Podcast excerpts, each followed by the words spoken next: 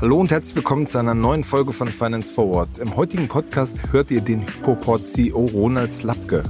Ronald gehört zu den Fintech-Köpfen der ersten Generation. Schon 1999 übernahm er den Immobilienfinanzierer Dr. Klein bei einem Management-Buyout. Daraus entstand dann später Hypoport, das an der Börse notiert ist und aktuell eine Milliarde Euro wert ist. Wie blickt dieser große Player auf die aktuelle Flaute auf dem Immobilienmarkt? Das hat er auf der Finance Forward Konferenz mit Finanzszene-Redakteur Christian Kirchner diskutiert. Viel Spaß damit.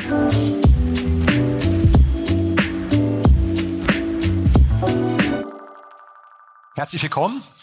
Vorletztes Podium, Ronald Slapke hier, CEO von Hypoport und unser Thema unter anderem nicht nur die Hypoport, sondern auch der deutsche Markt für Wohnimmobilien. Ich finde das ja immer ganz lustig, weil das ist wie früher Fußballnationalmannschaft. Jeder hat eine Meinung dazu. Blase, ja, nein, Preise gehen rauf, runter, kaufen, nicht kaufen. Ich gebe die Frage gleich mal an den Profi. Nervt das manchmal auch permanent, um Takes gebeten zu werden? Wo geht der Markt hin? Jetzt kaufen oder sind wir in der Blase? Ich könnte mir vorstellen, als CEO von Hypoport hört man die Frage privat sehr häufig. Ja, also, also hallo erstmal von meiner Seite aus.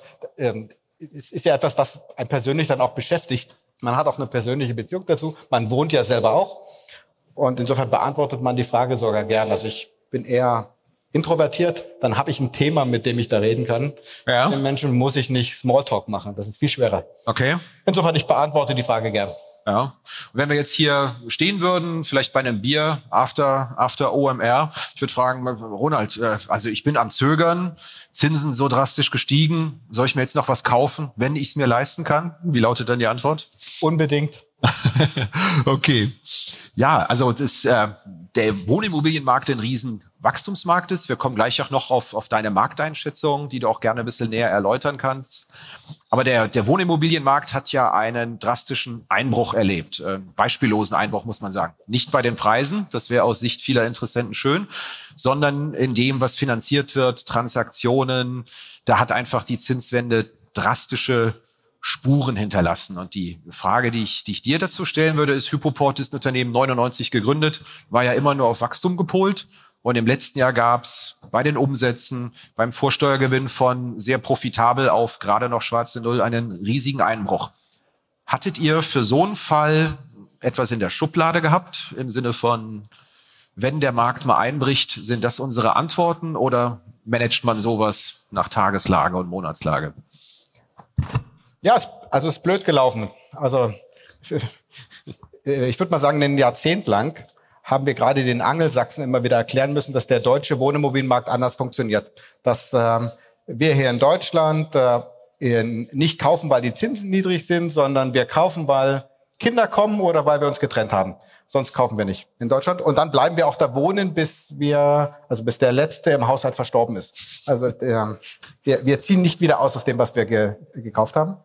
Und dass dies den Markt unheimlich stabilisiert. Und diese Stabilisierung haben wir in allen Krisen gesehen, die es bisher gab, die ich mitgemacht habe in den 25 Jahren. Die Werbung. Wir machen eine kurze Unterbrechung für unseren Werbepartner Kapital. Seit vielen Jahren zeigt das Wirtschaftsmagazin Kapital Entwicklungen aus der Wirtschafts- und Finanzwelt, begleitet den Wandel von Unternehmen, erkennt neue Trends und erklärt die großen Umbrüche der Weltwirtschaft. Neben Analysen und Tests gibt es unter anderem auch eine umfangreiche Auswahl an Ratgeberthemen. Sichert euch jetzt euer Plus an Wirtschaft und Finanzen. Mit dem Code OMR24 könnt ihr Kapital Plus drei Monate lang für 99 Cent testen. Einfach auf www.kapital.de slash OMR einlösen und alle umfangreichen Ratgeber zu Geldanlage, Vorsorge, Versicherung und Immobilien lesen. Außerdem erhaltet ihr Zugriff auf alle Kolumnen und Analysen der Kapitalexperten. Wir wünschen viel Spaß. Werbung Ende.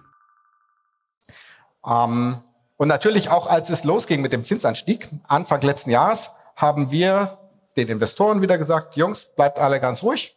Wir sind im deutschen Wohnimmobilienmarkt, hier passiert nichts. Ähm, genau, das war ein Irrtum. Heftig. Ähm, nein, wir hatten keinen Masterplan für, was passiert, wenn der Markt abweichend von der bisherigen Erfahrung nicht um fünf Prozent im Quartal schwankt, sondern mal um 50. Also das, ist, das war eine neue Erfahrung. Und äh, also was macht man dann? Ähm, angemessen zur eigenen Kultur das Unternehmen von Vollgas auf ähm, wir haben selektives Bremsen umgestellt. Ähm, ja. Und das war das also so in meiner Karriereplanung hatte ich diese Art der Geschwindigkeitsveränderung nicht in äh, nicht ganz weit oben auf der Agenda. Was hast du in dieser Phase gelernt? Eine Erkenntnis, die du vielleicht teilen möchtest, weil, glaube ich, viele, die unternehmerisch tätig sind, vielleicht mal genau an so einen Punkt geraten von Wachstum auf, jetzt haben wir ein Problem hier. Also, das war sehr lehrreich. Also, erstmal lernt man seine eigenen Grenzen kennen in, in, in der Phase. Also, wenn man es gewohnt ist, einfach erfolgreich zu sein, ist die Konfrontation mit Misserfolg schon mal was Neues. Das nächste, und das, also diese eigenen Grenzen ähm, bewusst wahrzunehmen, ist sehr wichtig in dem Moment. Also auch dann mal ganz brutal gesagt auf sich selbst aufpassen. Ich habe das immer wieder den Menschen um mich herum erklärt. Das war aber auch so ein Mantra für mich selber. Also aufpassen. Äh, das nächste war ähm, die bittere Erkenntnis, dass man in Phasen langen Erfolgs ähm, ähm, nachlässt in der Qualität seiner Entscheidung, in der Entscheidungsgeschwindigkeit. Also unangenehme Entscheidungen zu treffen, macht man, wenn man erfolgreich ist, äh, immer weniger. Und äh, da gibt es ein schönes Sprichwort dazu, also sozusagen keine Krise auslassen, um dann äh, äh, die Organisation wieder neu auszurichten und fit zu machen. Und da würde ich aus heutiger Sicht sagen, es wäre halt gut, wenn man das irgendwie künstlich vorher erzeugen könnte, in kleinen Schritten, auch kontrollierter, mhm. als dass einem der Markt um die Ohren fliegen muss, dass man dann mal in Krisenmanagement umschaltet und die die, die schwierigen Entscheidungen alle auf einmal trifft. Mhm. Ihr setzt ja bei euch bei Hypoport auf eine nicht ganz so verbreitete Managementform, die Holokratie oder Holakratie. Ähm, beides gilt. Es ist, um es mal kurz zu erläutern, für die, die es noch nicht gehört haben, System eher ohne Hierarchien, ähm, eher mit Kreisen, strenge Unterscheidung zwischen strategischen und taktischen Meetings, dass die Dinge nicht durcheinander kommen und alles, was nicht verboten ist, ist erlaubt. Habe ich das jetzt schon mal richtig zusammengefasst oder möchtest du es noch anders akzentuieren? Du hast ein paar tolle Elemente dieses Betriebssystems beschrieben. Ja. Also, also mal grundsätzlich äh, ist das ein Betriebssystem für sehr dezentrale Organisationen, die halt raus wollen aus ähm, äh, starren Hierarchien, als äh, starren Entscheidungsstrukturen. Ähm, und mit unserem Wachstum haben wir gemerkt, dass wir so ab 500 Mitarbeitern einfach langsam wurden. Wir, man muss dazu sagen, Hypoport äh, auch wenn ich jetzt gerade mal nur über den Wohnungsmarkt rede, aber das ist ein recht komplexes Unternehmen. Also ähm, wir nennen uns, äh, also verstehen uns als Netzwerk von zwischenzeitlich äh, einem guten Dutzend äh, Technologieunternehmen in, in mehreren Branchen. Das hat eine hohe Komplexität. Das kannst du halt ab einer gewissen Größe nicht mehr hierarchisch managen. Du musst dezentralisieren. Und das nicht nur auf Gruppenebene, sondern in jedem Unternehmen. Ähm, und dezentralisieren heißt, ähm, in, in, unheimlich viele Menschen in Verantwortung bringen. Mhm. Ja, und in einer hohen Geschwindigkeit dann auch Organisationen zu verändern. Dafür sind hierarchische Organisationen nicht gedacht. Ähm, sozusagen unsere traditionellen Betriebssysteme, wenn man so will, die wir in Deutschland ja für uns eher so entwickelt haben, äh, kommen an ihre Grenzen und verlangsamen dann die Reaktionsfähigkeit des Unternehmens auf veränderte Umgebung. Mhm. So, also insofern Agilität, Dezentralität ist, ist der Kern und die Holokratie ist ein Betriebssystem, das kluge Menschen entwickelt haben und immer das selber nochmal neu entwickelt für sich selbst, kann man das einfach übernehmen, adaptieren und dann hilft einem das weiter im Wachstum. War das in der in dem Abschwung, ich meine, ihr seid ja immer noch profitabel, Monsterkrise kann man es nicht nennen, hilfreich, so eine Organisationsform zu haben? Oder wäre da eine hierarchischere, vielleicht etwas aggressiver und schneller reaktiv gewesen?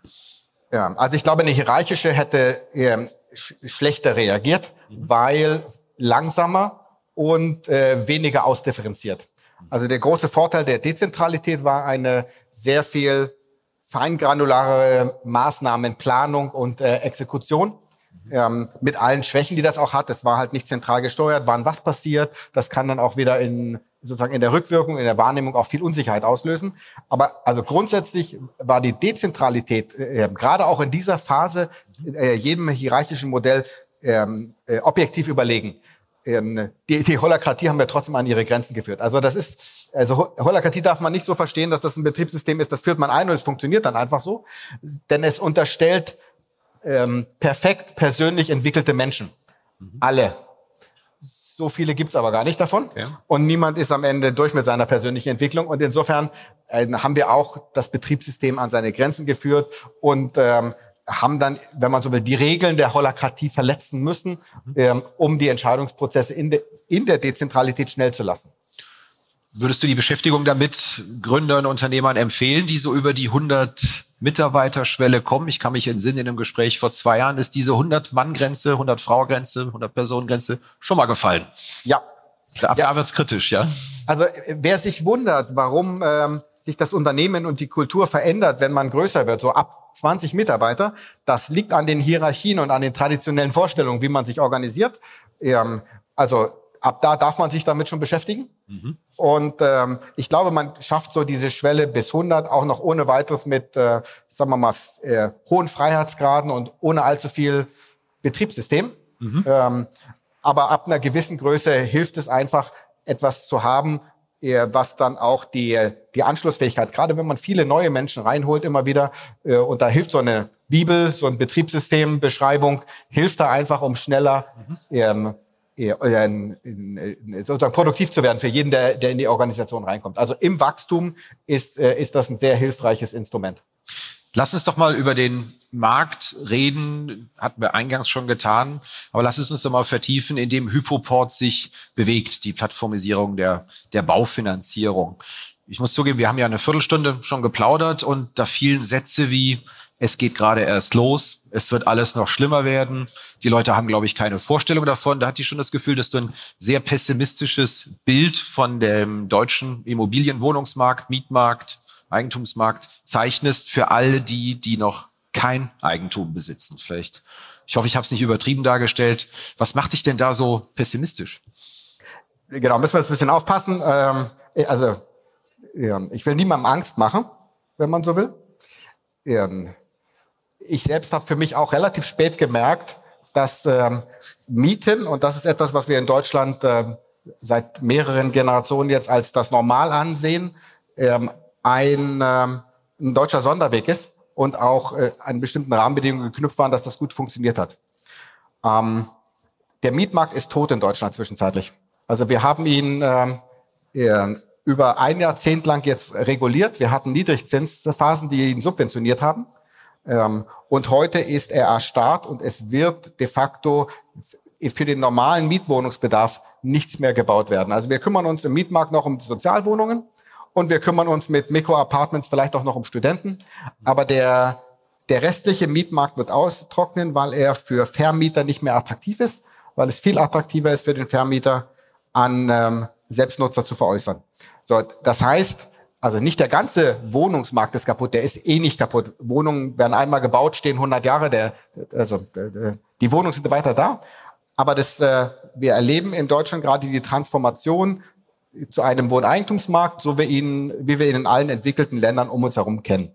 Und ähm, das, ich predige das jetzt schon ein paar Jahre länger. Ähm, es ist sehr traurig, dass eine Million Menschen in den letzten zehn Jahren den Wechsel nicht hingekriegt haben, obwohl sie sich hätten leisten können. Jetzt gerade ver also jetzt gerade verpassen ihn auch ein paar hunderttausend ähm, in jedem Quartal. Aber du hast ja selbst sehr lange zur Miete gewohnt. Vor zwei Jahren warst du bei Philipp im Podcast. Der nannte sich äh, der Milliardär, der zur Miete wohnt. Ähm, Ja. Hat doch relativ lang gedauert. Was ist denn da schiefgelaufen? Ja, das ist also Schuster und Leisten. Ähm, als ich 2010 nach Berlin gezogen bin, habe ich auf die Stadt geguckt und mir gesagt, hier gibt es so viele Baulücken, so viel Stadtgrün, es ist so niedrig bebaut, es kann in Berlin nie teuer werden, ähm, Wohn Wohnungen zu bauen. Ähm, und insofern habe ich gemietet, ganz bewusst, weil ich mir gesagt habe, ist noch nicht die Zeit. Und ab, äh, also ich, was ich völlig unterschätzt habe, ist A, dass die europäische Integration dafür sorgen wird, dass mit der Arbeitnehmerfreizügigkeit jedes Jahr hunderttausende Menschen nach Deutschland ziehen, weil wir einfach die attraktiveren Unternehmen und die attraktiveren Arbeitsplätze haben, als es sie in äh, Süd- und Osteuropa gibt. Und was ich unterschätzt habe, ist die deutsche Bürokratie. Also wir haben uns ein eine Governance-Struktur geschaffen, die verhindert, dass ähm, trotz massivem Flächenangebot in Berlin noch gebaut wird in der entsprechenden Menge.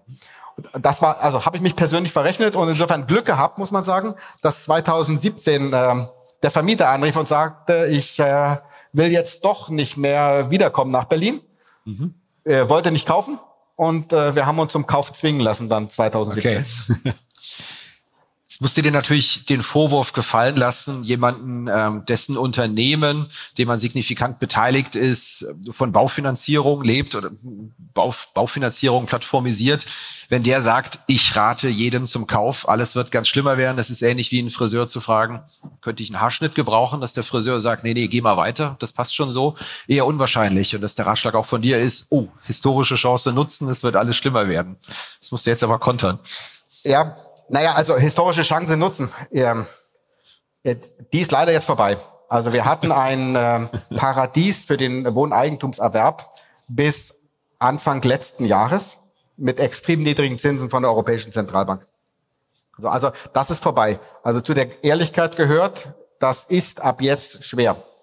Und das, das ist kein Spaziergang. Und äh, das, ähm, äh, das, das Hypoport von einem sich belebenden Wohneigentumsmarkt profitieren wird, das ist ein netter Zufall. Wir werden auch so diese Märkte weiter digitalisieren und unsere Marktanteile gewinnen, dass wir wachsen. Äh, ich kann nur jedem raten und ich, ich mache das jedem, also ich sage das jedem Freund. Äh, ich, also insofern, das wäre dann, sonst wäre das riskant. Ich, also ich bin Überzeugungstäter, mhm. dass ähm, äh, die Veränderungen, die wir in den letzten zehn Jahren gesehen haben in diesem Markt, leicht in die Zukunft zu projizieren sind. Mhm. Das ist kein Hexenwerk.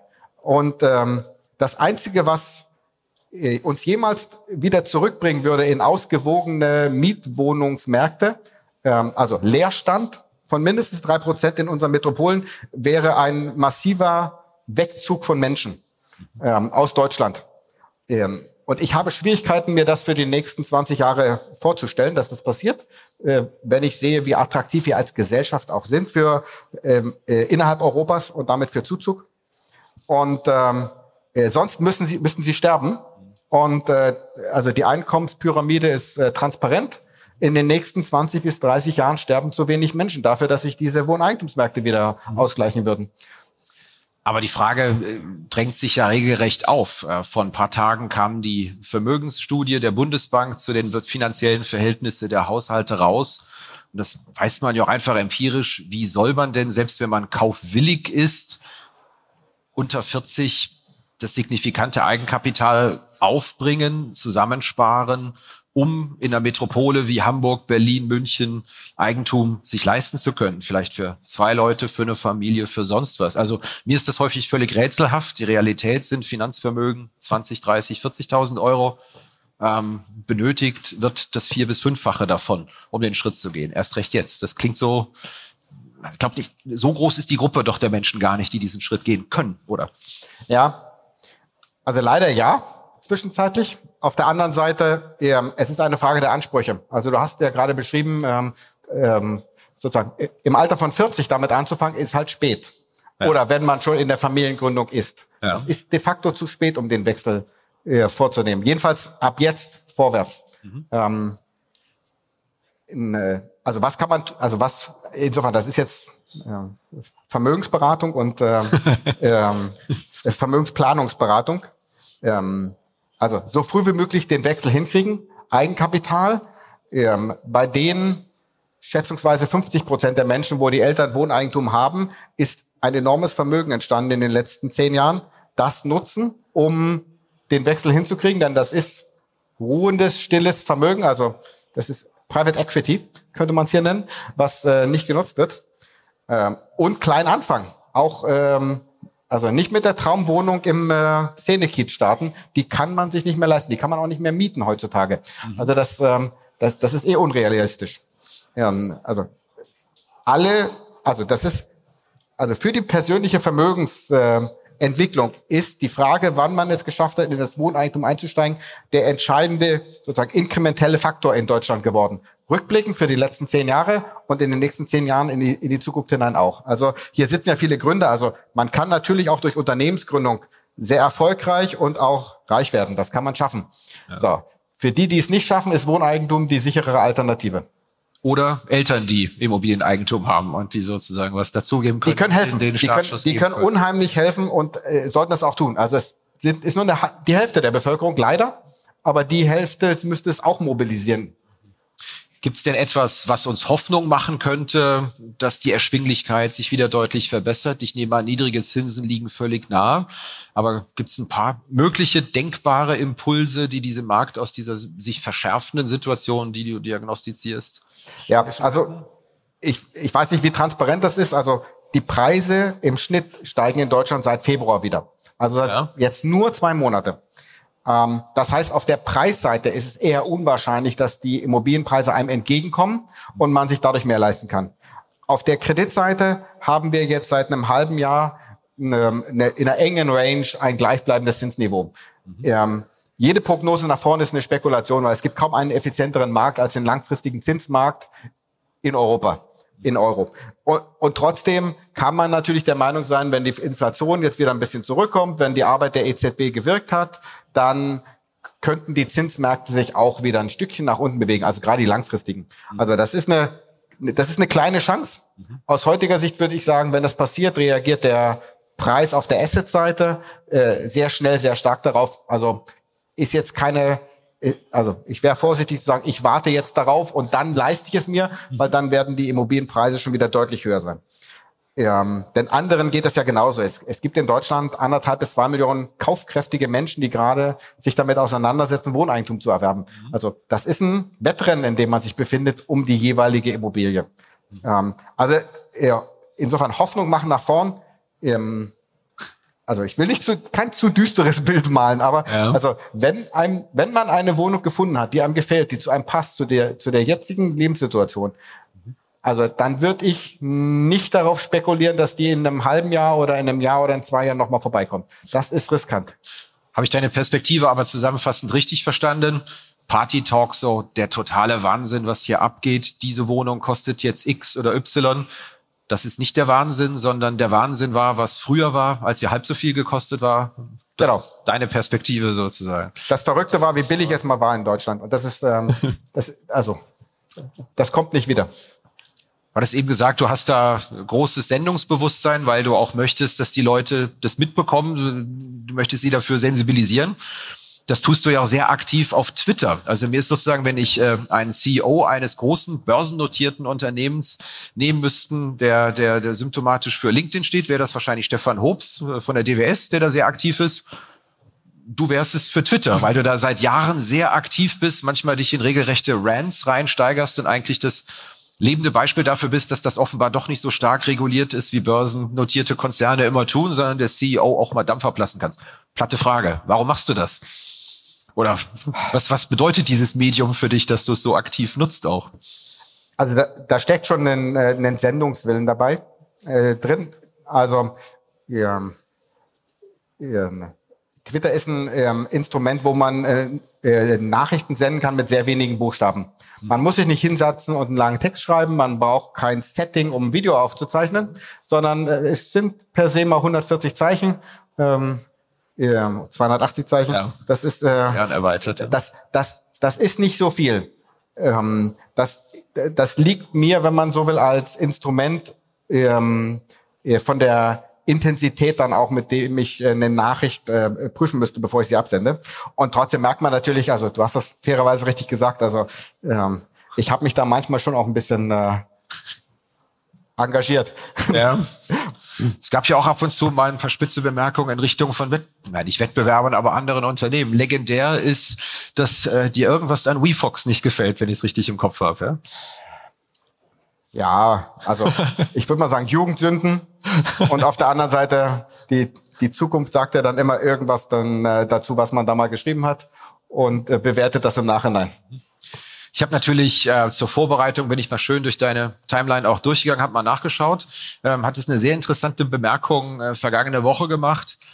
Jeden Monat werden über 100.000 Haushalte getriggert, ihre Wohnsituation zu verändern. So, hm Kannst du vielleicht noch mal kurz erläutern, was du damit meinst? Weil klingt ja wieder aus journalistischer Sicht nach einer interessanten Zahl.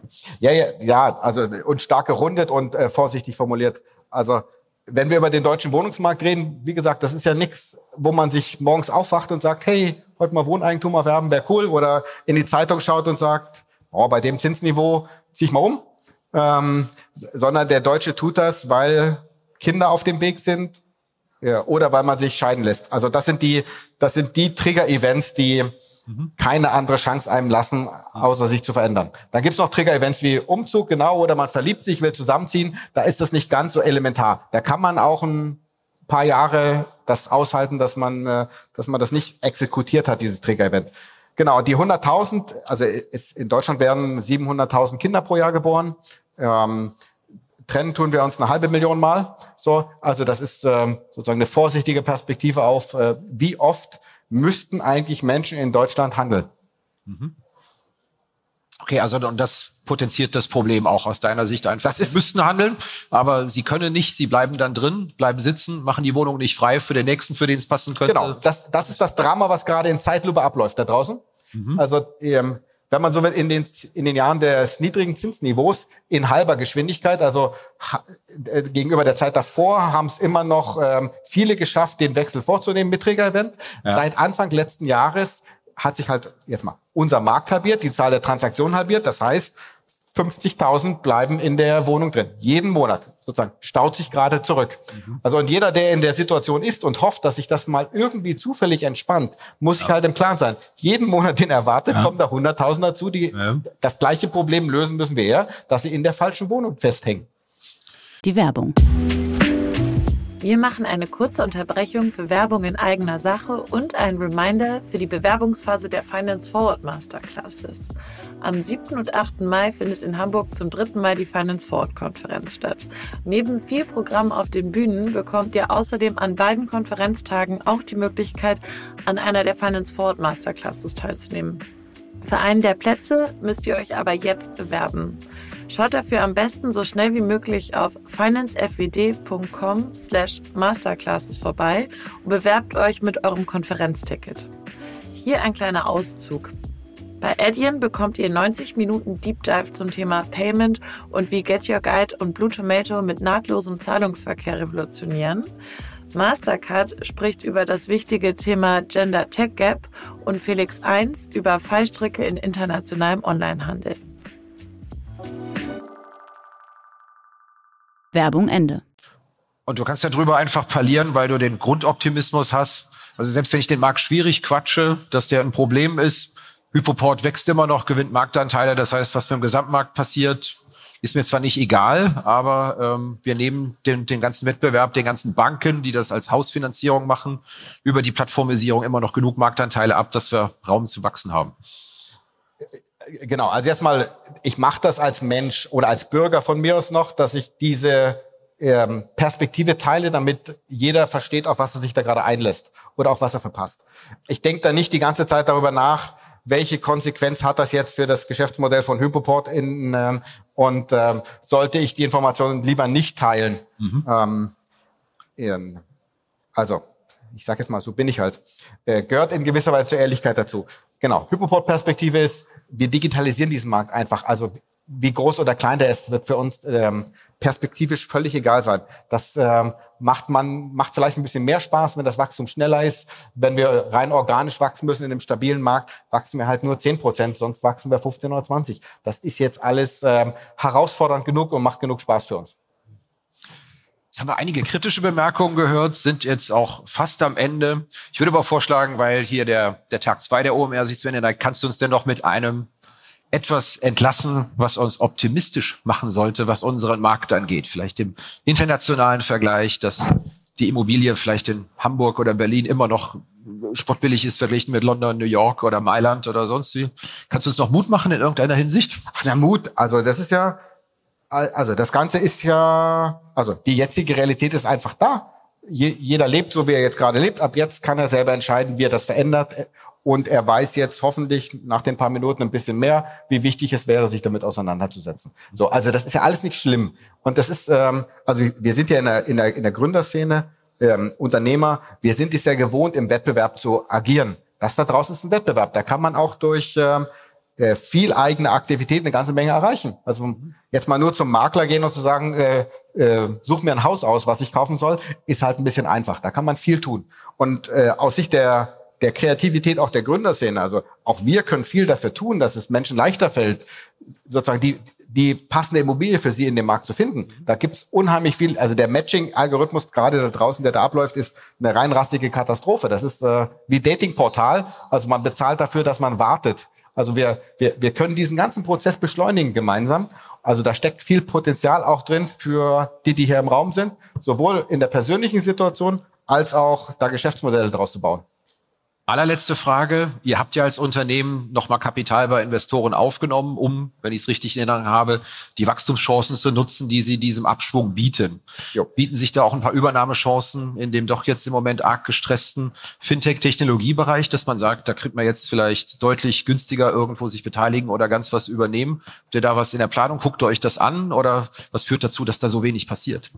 Ja, also scha schauen wir uns an ist, ähm, ist jetzt nicht das ähm, Hauptbetätigungsfeld nun unbedingt zu sagen, wir suchen jetzt unbedingt eine Anlagemöglichkeit für unser Geld, denn ähm, ähm, also da gibt es auch andere Themen, die es gerade gilt zu gestalten. Äh, aber andersrum, also ähm, Geschäftsideen, äh, die einen langen Atem brauchen, das sind so ist unsere Stärke äh, und die jetzt gerade aufgrund der ebenfalls engen Marktverhältnisse im VC-Markt ähm, äh, an ihre Grenzen kommen. Das ist schon auch spannend für uns, wenn sie perfekt in unser Netzwerk passen. Also wenn sie mit dem, was wir an Oberfläche, an Zugang zu den Märkten, zu äh, zu B2B-Partnern, zu Banken bieten können, ähm, schnell florieren können, dann, dann, dann sollte man uns ansprechen und mit uns reden, ja. Haben wir die Kurve doch doch zu einem etwas optimistischen Ausblick bekommen, trotz doch einiger pessimistischer Thesen zum Immobilienmarkt. Vielen herzlichen Dank und ein Applaus für Ronald Slapke hier. Dankeschön.